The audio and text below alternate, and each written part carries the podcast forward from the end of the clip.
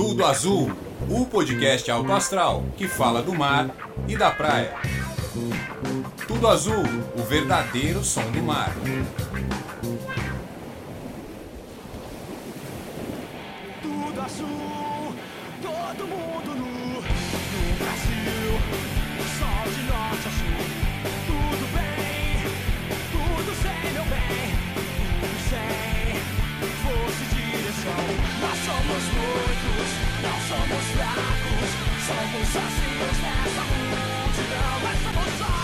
Sejam muito bem-vindos, meus ouvintes do Tudo Azul. E hoje o episódio, como tá lá no maior chamariz que eu já fiz, tá lá na descrição. Vamos falar do verão de 1987. Vamos falar do derramamento de maconha que houve nas praias do litoral brasileiro. Vamos falar do Solana Star, a estrela de 87. Ai, DJ. Não, não, não, não, não tô ouvindo minha. Aumenta um pouco mais a minha voz. Aí, aí, aí, tá beleza. Vem comigo, vem comigo, vem comigo. Quem é que joga fumaça pro alto? Chega na cena e toma de assalto. Conexão entre o morro e o asfalto. E faz da vida o verdadeiro pau. Eu sou o primeiro. E como eu E pra quem já tem alguma noção dessa história, o episódio não vai falar da abertura dessas latas e nem do conteúdo, apenas o que fez essas latas serem dispensadas ao mar. E eu acho que eu já consigo começar essa história de maneira bem objetiva, explicando quem foi o Solana Star e como ele saiu do lugar onde ele estava até chegar aqui.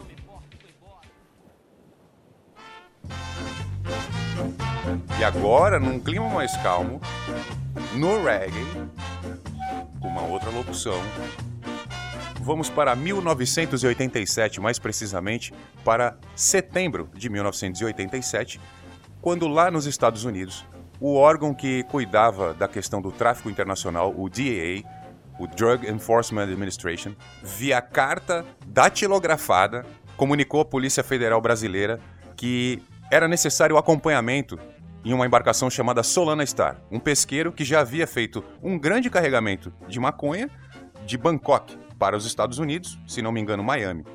E um traficante preso nos Estados Unidos para receber relaxamento de pena ou, ou redução de pena, já não sei qual o termo, ele topou contar tudo o que ele sabia sobre algumas operações do tráfico internacional. Um desses detalhes era um barco pesqueiro que pela segunda vez sairia da costa americana, iria até a Austrália, numa operação totalmente legal envolvendo apenas pescaria. E após isso, passaria por Bangkok, onde abasteceria com quase 30 toneladas de maconha, e voltaria para os Estados Unidos. No meio dessa viagem de volta, houve um problema, provavelmente aí alguma coisa relacionada à potência de motores. Então o Solana Star precisou de reparos, veio até o Brasil, mais ou menos aí do trajeto da África até o Rio de Janeiro. A Marinha Americana confirmou com a Marinha Brasileira que o Solana Star estava carregado e chegando aqui para a execução de alguns reparos e depois disso iria para os Estados Unidos, provavelmente para o porto de Miami, fazer essa descarga ou algum porto próximo a Miami para executar a descarga desses entorpecentes. E é aí que começa a história. É agora que o verão da lata começa a tomar formato. Numa reunião entre um agente do DEA, Sr.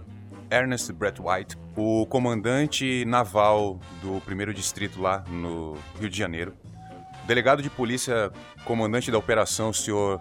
Carlos Mandim, entre outras autoridades de Polícia Federal, Marinha e autoridades americanas, decidiram que a operação seria iniciada imediatamente e enviariam fragatas, contra-torpedeiros, helicópteros para a caça do Solana Star, que estava em algum lugar desconhecido do litoral carioca. É necessário também colocar nesse contexto todo o ano e a tecnologia disponível. Então estávamos em 1987, onde não existia GPS, não existia telefone celular, não existia internet, quase nenhum tipo de tecnologia de rastreamento existia.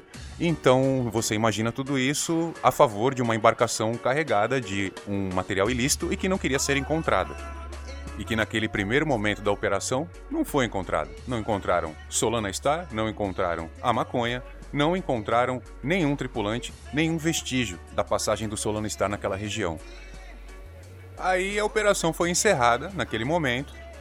Embarcações policiais todos retornaram.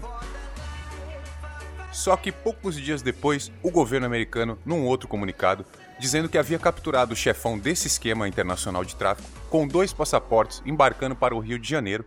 Enviou novas informações detalhando a localização do Solana Star, que não foi capturado dessa última vez porque havia atrasado devido a problemas no motor, problemas na embarcação. E a tripulação não fazia a mínima ideia do que estava acontecendo porque eles estavam chegando ainda aqui. Não haviam sido detectados porque não estavam aqui. Porém, na segunda saída para a captura do Solana Star, aconteceu o inverso.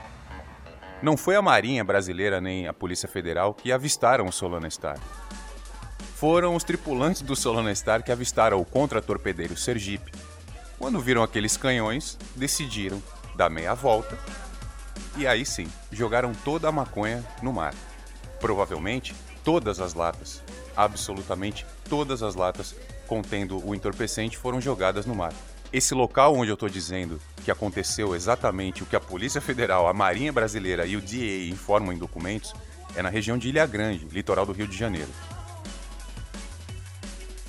E até esse ponto da história, Marinha, polícia, ninguém sabia de nada, não acharam ninguém e voltaram novamente. Dessa vez, palavras do delegado Mandim, foi decepcionante. Perdi totalmente a motivação para continuar no caso. Então, a vida continua. Só que para alguns de maneira muito diferente, porque começaram a aparecer várias e várias dessas latas pelo litoral. Latas que chamaram muito a atenção de muitas pessoas. As notícias se espalharam pelo litoral de São Paulo e Rio de Janeiro, e a notícia principal para a Polícia Federal foi que o navio Solana Star estava atracado há duas semanas no pier da Praça Mauá, no Rio de Janeiro, na cara dos maiores interessados, no lugar mais escancarado possível, estava lá o Solana Star. Quando os agentes da Polícia Federal foram até o navio, não tinha absolutamente nada lá e ninguém. Porém, um senhor chamado Stephen Skelton se apresentou na delegacia da Polícia Federal como cozinheiro do navio e disse que não sabia de absolutamente nada de carga, não sabia nada de tripulação, ele apenas estava lá, esperando o conserto do navio para levá-lo até Miami. Após uma investigação, a quantidade de latas combinada com o tamanho do porão do navio e mais seis ou sete latas exatamente iguais, idênticas a, a, várias latas apreendidas pela Polícia Federal, algumas também com o mesmo rótulo, latas vazias de um molho, um produto lá qualquer. Foi o necessário, foi o suficiente. A denúncia foi acolhida e o cozinheiro entrou de gaiato. O Sr. Stephen Skelton foi indiciado, foi condenado a acho que 12 ou pouco mais tempo do que isso de prisão, ele chegou a ficar um ano e meio no presídio Ari Franco. Eu não quero entrar nesse mérito, mas é necessário frisar aí que o Sr. Skelton foi preso sem nenhum elemento inserido no conjunto comprobatório, conjunto comprobatório, aliás, que não tinha nenhuma materialidade de nenhum acontecimento, de absolutamente nada sobre essa denúncia. Mas, como eu disse, vamos pular essa parte, vamos falar das latas. Pelo que a gente vê de dados aí, perto de 500 dessas latas, na costa brasileira, um pouco afastado, acredito que perto de uma milha náutica, a corrente do Atlântico mais forte, a que traz praticamente tudo para cá, conhecida como corrente brasileira. Foi essa corrente a responsável aí por centenas, em alguns pontos do litoral, milhares de latas que fizeram a festa aí de muita gente. Existem várias histórias pela internet, existem vários documentários falando da questão aí das latas. E também tem a questão do Solana Star, que é uma embarcação, parece que ela carregou uma, uma certa maldição, ela é assim, quem mora na praia já ouviu o ditado que não se troca nome de embarcação. Então você constrói a embarcação ou compra sua embarcação, vai lá, batiza ela, quebra aquela garrafa de cachaça nela e não pode trocar o nome dela. E para encerrar esse episódio, onde eu falo só do Solana Star e o porquê jogaram essas latas no mar, eu vou também contar o início e o fim dessa embarcação. O Solana Star, um navio japonês fabricado em 73 recebeu primeiro o nome de Full Lung e posteriormente, em 1980, foi rebatizado para Gerald Town Endeavour. E finalmente, em 1986, um ano antes da história que eu acabei de contar, ele foi rebatizado como Solana Star.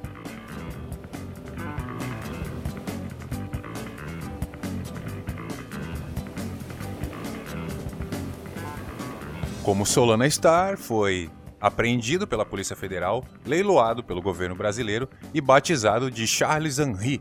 E parece engraçado, mas não é. Não pode batizar uma embarcação várias vezes, muito menos com esse tipo de nome. Então ela foi revitalizada, foi rebatizada mais uma vez, então de Charles Henry para Tunamar, o Tunamar, na sua primeira viagem de Niterói para Santa Catarina, tomou uma trauletada de uma onda de 20 e poucos metros no meio do convés, rachou a embarcação toda no meio, acabou com o navio, com a história do navio. Nunca mais o Tunamar, nem Charles Henry, nem Fulang, nem Gerald, nada, né? acabou. Foi ali o naufrágio na região de Arraial do Cabo, ficou ali os restos e foi o preço que os deuses do, dos mares aí cobraram por essa embarcação ter dado tanto vacilo.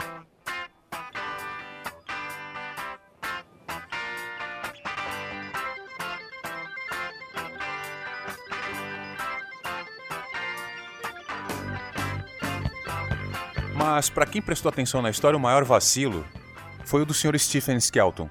Porque no meio de uma tripulação aí de 10, 12 pessoas, ele teve a mesma chance de fugir com todo mundo, por que não fez?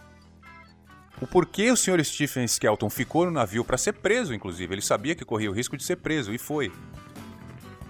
E eu sei e vou contar num episódio exclusivo que você pode ouvir se for assinante de um dos nossos três planos da Sunflower Podcasts.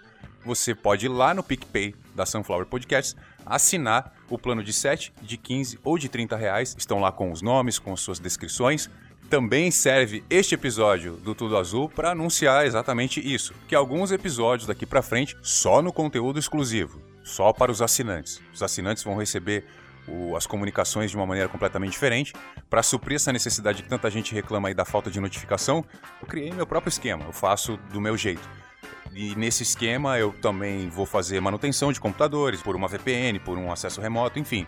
Muita coisa aí, muita novidade. Um episódio só para isso, um episódio totalmente corporativo. Mas não é esse. Esse vai se encerrando por aqui. Ó, oh, essa trilha sonora, já me perguntaram, não falo o nome de jeito nenhum.